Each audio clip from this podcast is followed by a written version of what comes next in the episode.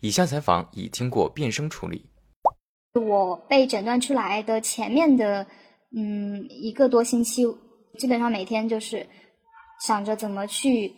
了结自己的生命之类的。当时就特别特别极端，而且当时其实是我意识到我自己不对了。我当时是每天早上醒来，我都想着怎么去做这件事情，包括我走在教学楼里边，我都想着怎么跳下来这样的事情。嗯，很长一段时间我在图书馆就一一直是发呆的一个状态。然后那天我就打开了我手机的那个社交账号，然后我就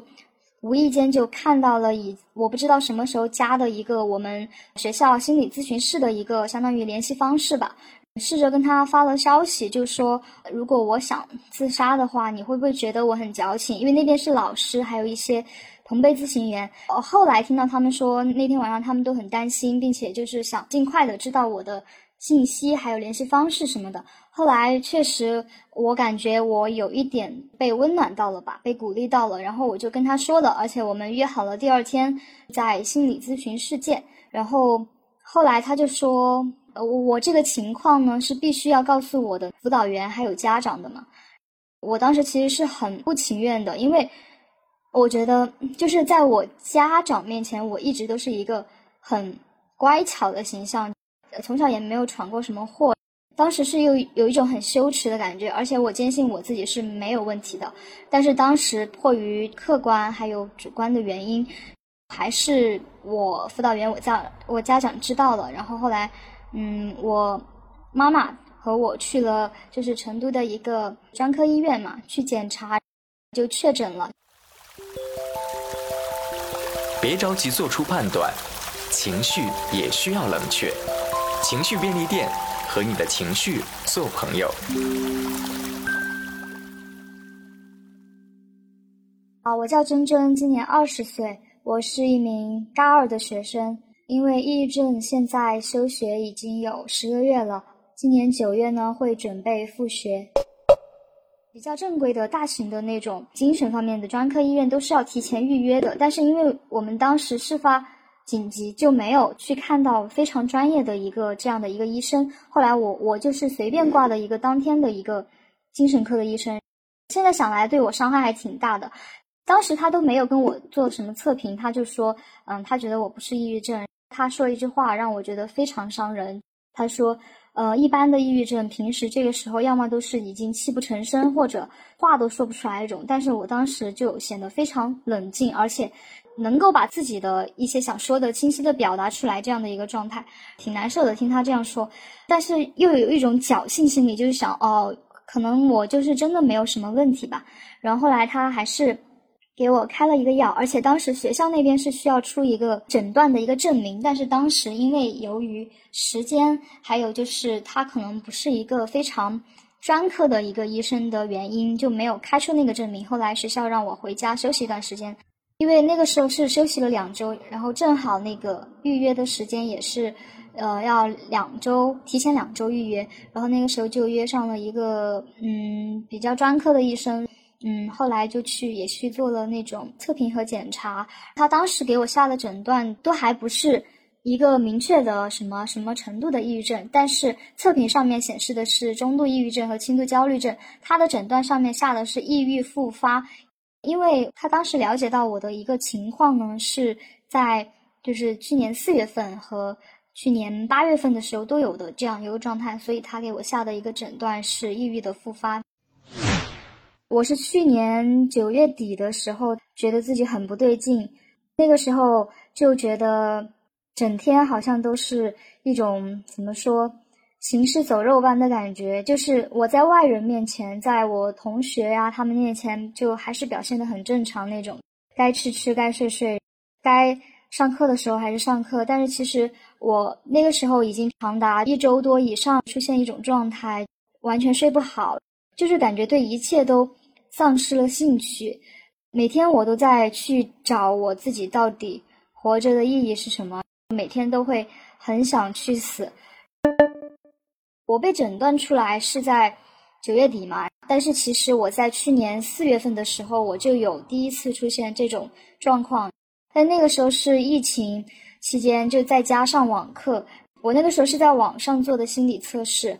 后来我我发现网上说也不能作为一个诊断依据，我就去我们当地我们家这边的一个小县城的一个精神病的专科医院，我去询问了一下，当时那个医生跟我说的是，他说因为我现在是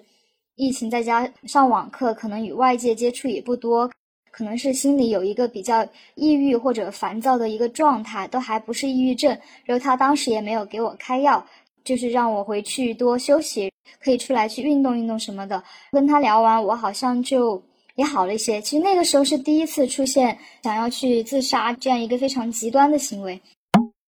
就觉得自己这个想法挺可怕的。要说持续的时间的话，其实持续的并不长，就可能是几天。而且是并不是一整天都处在那个状态中，当时是我的理智还能够控制这种情感的。要放眼我整个，呃，人生来看的话，就其实也不是第一次出现这样的想法，因为我其实在高中的时候都有过这种想法了。但是那个时候我觉得应该是可以理解，因为当时高中本来就压力大嘛，后来也就没有。但是后来第二次就是在去年四月份左右的时候。就是很奇怪的，就是因为正常人遇到什么挫折什么的，再怎么想，虽然他们说什么好想去死这样的，但是他们并不会有真正这样的想法或者是行为。但是如果一旦出现了，会吓自己一跳，然后觉得也不能理解为什么自己就会有这样的想法了呢？第二次是去年二零二零年八月份的时候，那个时候有一个我可以说出来的一个原因。因为我的生日在暑假嘛，我很期待我的好朋友，包括我姐姐，还有一些我在意的人，他们给我的一些祝福。其实我也并不是说想要礼物什么的，但是我觉得被人挂念是一件很很幸福的事情吧。但是那个时候我等了一天，就只有一两个当时的朋友记住了，而且是在很晚的时候才想起来的。当时觉得真的挺失望的吧。我生日过了已经好久了，我的朋友包括我姐姐他们才想起来，他们还以为我生日还没到那种，就真的挺失望的。因为我是一个其实是很自卑，然后又非常敏感的一个人，而且我对待我的朋友和家人，我我是那种付出类型的吧，也会想要他们以我对他们相同的那种付出来回报我的那种感觉。当然听起来可能有点自私，但是。呃，我当时真的是这样想的，那个时候我就觉得好像全世界都没有人在乎我，就有一种脱离了世界的感觉，就是被抛弃感。那个时候就觉得真的好像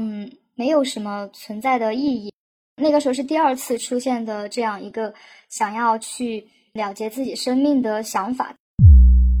但是也没有持续好久，只是一个短暂的想法。后来到了九月份，那个时候其实是上大三，那个时候就是我们专业的课程那些也越来越多，任务呀，还有知识也特别难，特别繁重了，出现了一种大家都在怎么说，就是内卷吧，大家都在卷。因为其实上大学之后吧，我感觉他们有的人特别特别有自己的兴趣爱好特长，要么有。成绩特别好，或者人家人际关系处得非常好，但是我就感觉我一直好像都没有什么，就任何一方面的那种，所以我就只有学习。所以整个大一包括大二的过程，我其实是把我的大部分的重点都放在了学习上面，但是其实也并没有取得特别特别拔尖的一个成绩。然后后来大三的时候嘛，我就发现大家都在卷，这个也是一个原因吧。而且我是一个从小就争强好胜的一个人，会有一点不服输的气质，就自己在跟自己耗的那种感觉。然后这是一个大概的一个触发的一个动机吧。还有一些躯体上面的症状。去年八月份第二次有那种情况的时候，我就发现我自己身体有一些不对劲，就有一点嗜睡了。就是我其实是一个睡眠很少的人，但是那个时候在暑假里边，每到傍晚可能六点左右的时间，我就开始困，而且那种困不是平常就是说人想睡觉那种困，是那种你整个人都觉得头晕目眩，身上浑身都没有力气，就感觉你已经没有更多的精力再去做任何的事情了。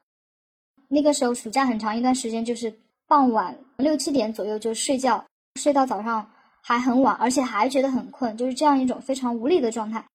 后来到九月份的时候，这种状态也有，包括一些肠胃方面的一些原因。虽然我本身肠胃就不太好，但是那个时候反正还是可能有一些加重吧。包括那个时候会出现一些肢体僵硬吗？还有一些就是会发抖，整个人都发抖，然后包括呼吸，就是那种躯体上的特别特别堵，就觉得心跳特别特别快，呼吸都呼吸不过来的那种。发作的时候会这样。在这里我也想说的是，其实对于我们这种患者来说嘛，更伤人的可能都不是说自己的一些经历或者自己给自己的一些负面的能量，而是一些。当得知了这件事情之后，我们周围的人的态度真的会挺伤害人的。我父母他们都是老一辈的那种人嘛，然后他们其实是没有这个概念的，他们觉得吃饱喝足就已经是很好的一个生活状态了，完全没有想到会有心理方面的疾病。他们当时其实也很不能理解，也很不能接受。就比如说像我母亲说的一些说，因为你这个事情。我们已经花了很多钱，我并不是说要给你很大的压力，我就是想让你快点好起来。然后还有我母亲，我记得非常清楚的是，她当时说，他因为我这个事情就吃不下饭，睡不着觉。然后我当时就特别特别内疚，也特别特别难过，因为我觉得是我自己又在给别人添麻烦这样的一个过程。包括我朋友他们会说一些，比如说。让我坚强一点，或者说让我不要想那么多，让我多出去走走呀，接触一些人。可能现在听起来，包括正常人听起来的话，就会觉得这挺好的呀，没什么问题呀，挺安慰人的呀。但是其实对于当时我的一个状态来说，我其实是非常非常反感和厌恶，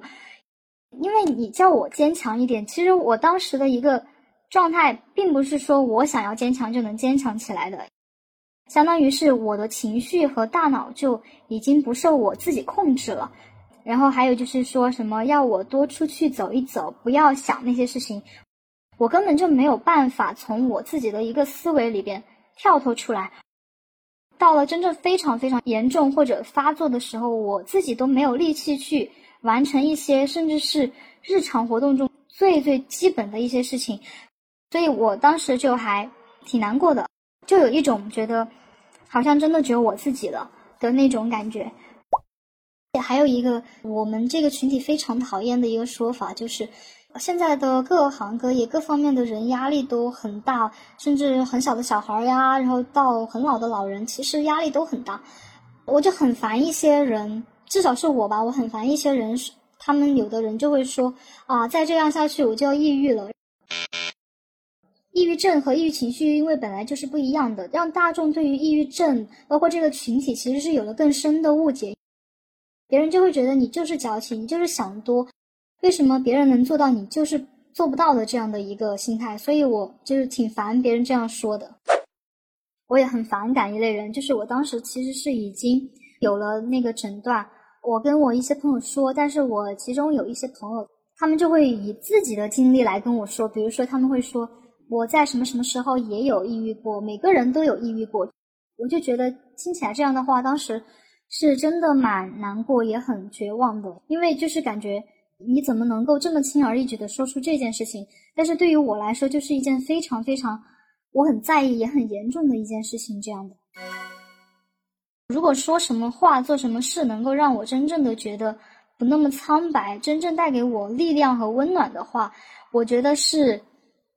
需要找到一个，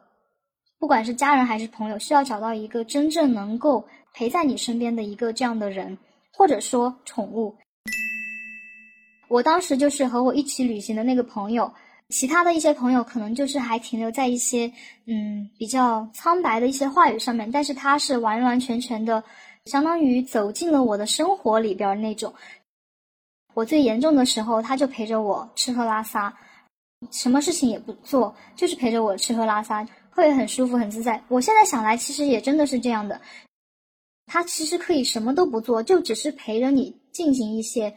日常生活中的琐事。我想做什么事的时候，他也会去陪我这个样子。反正就是像一种感觉，我陷在一个深渊当中，然后他就一直在拉着我，一直在跟我说话，一直不让我沉下去的那种感觉。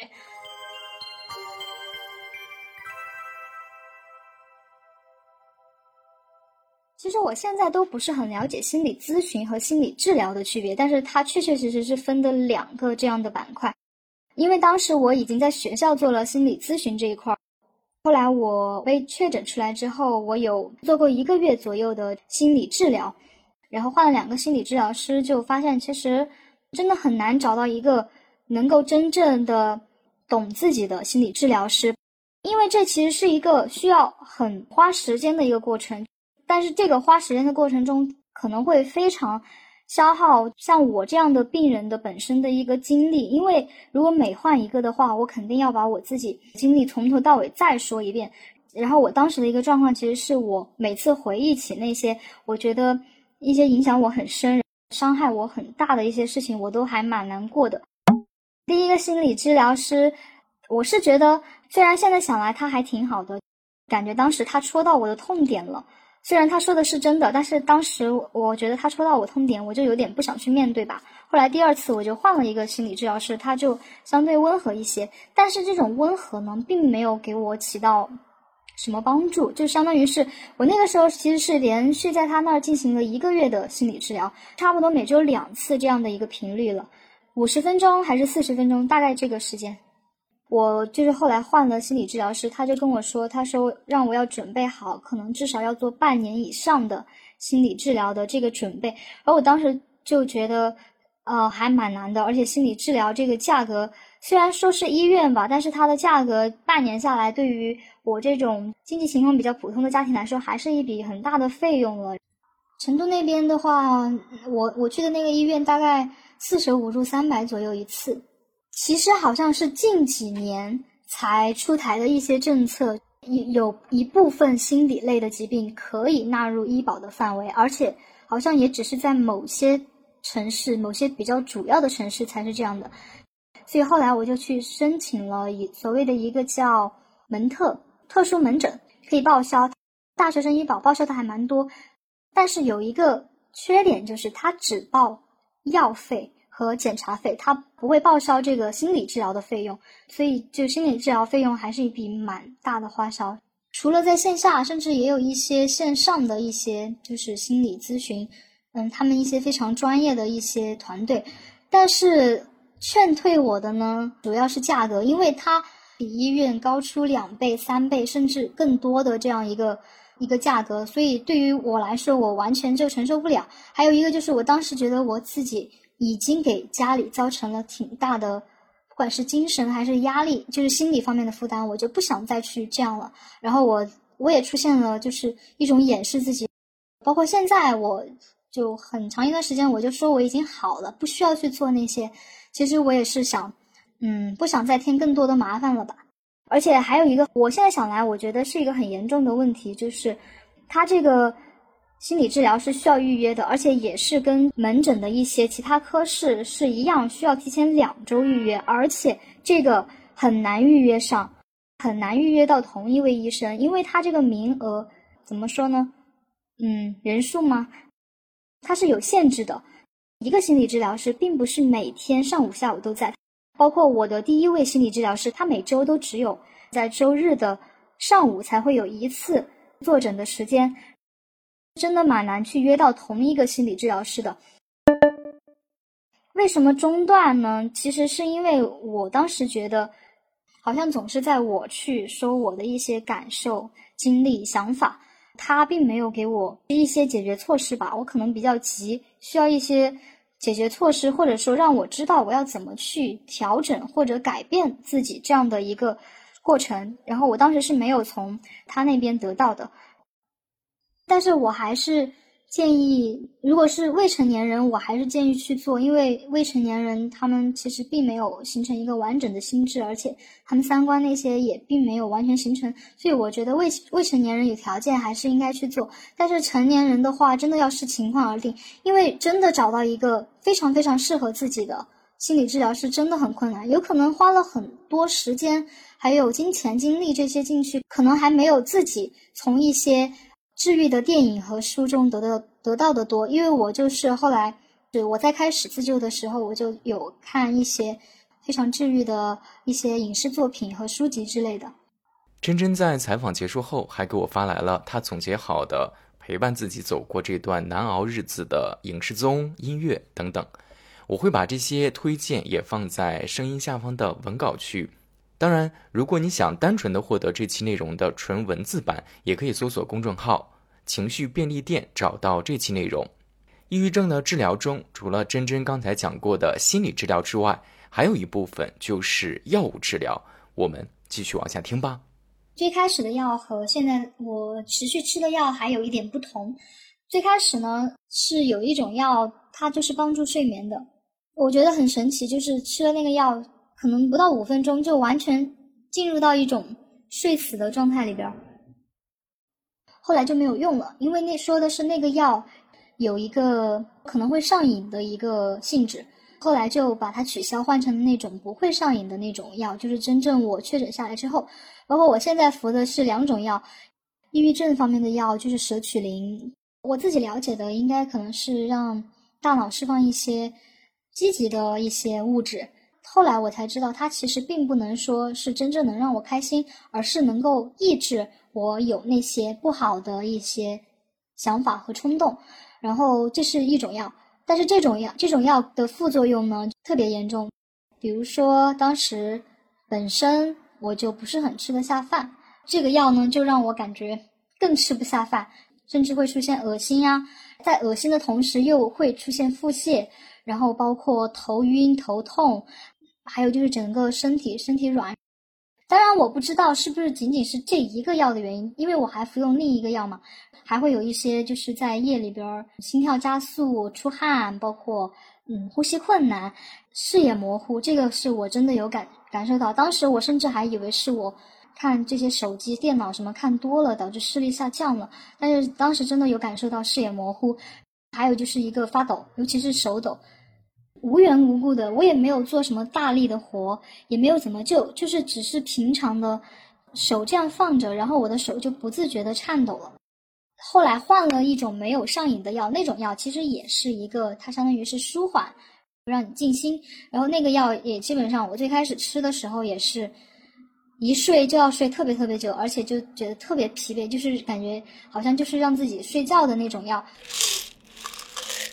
如果抑郁症二次复发就很难治疗，甚至如果三次、四次复发，可能就会变成终身这样的。所以医生这边的话，就还是建议我吃久一点。但是其实中途我有过一些行为和想法，私自的一些停药啊，然后改变剂量呀这种行为。但其实后来发现，这种行为真的反而会对自己整个这个治疗会造成不好的影响。如果私自停药的话，就会更加加重这种症状，而且会反复，而且本来好不容易建立起来的那种习惯了副作用的那种，又要去重新建立，就真的挺困难的。为什么会选择停药呢？因为我就还是不想承认自己有病，就是一种病耻感。对，就因为如果我在吃药，好像就是我在屈服，然后我在承认我是一个有病的人，我不想去接受这样的一个状态。而且还有一个原因是，有的时候我就想一了百了，就是干脆就不吃，感觉吃了药也没用，又要花钱，还要伤身体，就是感觉嗯，也这也是一方面的原因。我想不通我自己为什么会生这个病，因为其实当时我有一个这样的心理：有的抑郁症病人，他们大部分都是或多或少有一些重大的遭遇，或者一些些生活中的一些转变造成的，比如说童年可能有。嗯，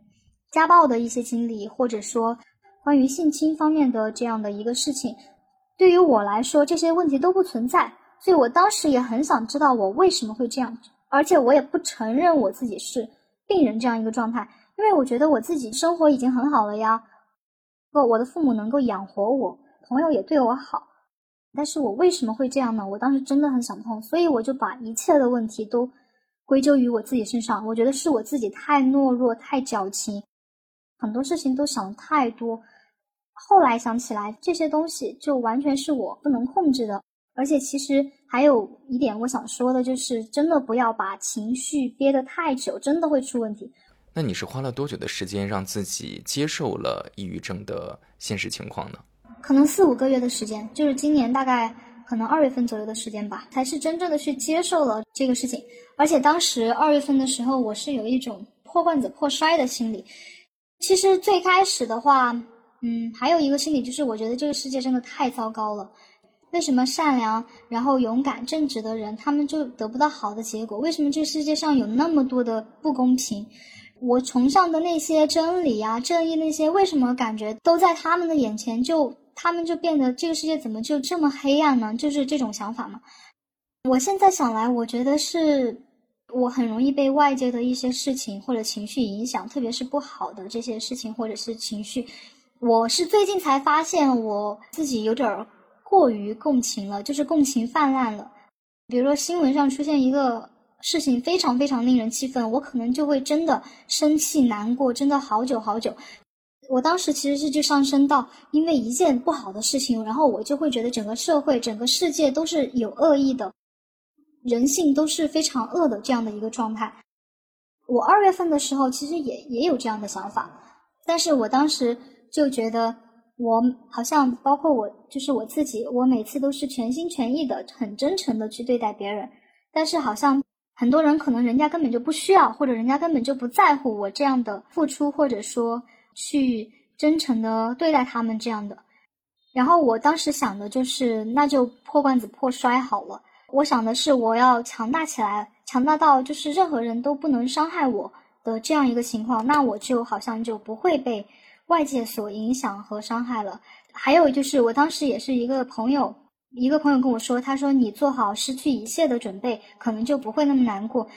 当时听到这句话，觉得挺打击人的，也挺绝望的。但是后来，后来我就细细想，好像我就真的去做好失去一切，感觉什么都没有什么的，就是没什么大不了的一个准备，好像什么事情都会相对要坦坦然一些。然后我也不在乎那些那些我想要去挽留的一些人呀，嗯。曾经给我带带来过伤害的一些人呀，这些我都不在乎了，因为我觉得让自己变得强大，不要让任何的，就是事情来动摇我吧。这种感受好转了之后，我才真正感受到，其实对于我们这种群体来说，真正需要的可能都不是什么特别特别开心的事情，而是一种平静，就是那种无论是有多大的喜悦或者多大的悲伤，我们都能够。保持一种平静，或者说短暂的心理起伏一下，但是很快就能回到自己正常的情绪上边来的这种平静，我觉得是很难的。因为像我的话，我其实是就像我前面说的，我其实是很容易与别人共情，很容易陷入一种情绪中，然后长久出不来的那种人。对于我来说，我现在也在训练自己，不要这样，对任何事情、任何人都保持一种非常平静的一个姿态。其实我觉得，就像我现在能够非常，也不能说非常吧，就是比较坦然的说出这一年来的事情。我觉得可能也是我慢慢的在好转，而且也走出这样的一个征兆吧。而且我可能就像你说的，很多年之后，我可能想起来这件事儿，就觉得只是一个。小小的转折，虽然我从来都不相信说什么时间能够治愈人这样的一些事情，就是该有的该有的一些记忆啊、伤痛还是在的，但是可能只是在某个年龄的时候没那么在乎那些东西了。最后的时间，如果你来给发现自己有抑郁症倾向的人一些建议的话，会是什么呢？当发现自己有这种情况的时候，肯定大部分人还是会选择在网上做一些测评，但是网上的测评呢？你说它靠谱，但是并不完全靠谱。你说它不靠谱，它其实也是有一定的科学依据的。就真正的最后能下诊断这个过程，还是要去正规的一个医院进行的。就是不要不要自己吓自己这样的一个过程。而且还有就是，当发现自己有这样的不对劲的这样的一个状态，并且持续了可能一周甚至两周甚至更长以上的时候呢，就一定要让你觉得。你身边可靠的、可信的人知道，或者哪怕是，就像我是在找到一些，就是我当时是因为联系了学校的心理咨询室，如果身边有这样的条件的话，是真的一定要说出来，因为可能你当时你可能就不知道自己已经是在那样的一个状态，或者已经是生病了的状态。还有一个很重要的就是不要讳疾忌医，就像我，我当时就是很不愿意去承认这个心理方面的安慰。我觉得就是要相信自己是可以变好的，而且要相信是有跟自己一样的人，也是在一样在很苦苦的在挣扎的这样一个过程，就是要坚信自己。我觉得心理暗示是一个非常重要的一个事情。如果有条件的话，当然是能够有陪在自己身边的。一些非常好的家人朋友，当然是，嗯，更好的。我觉得是这样的。收纳、整理、尊重每一种情绪，情绪便利店，为你二十四小时不打烊。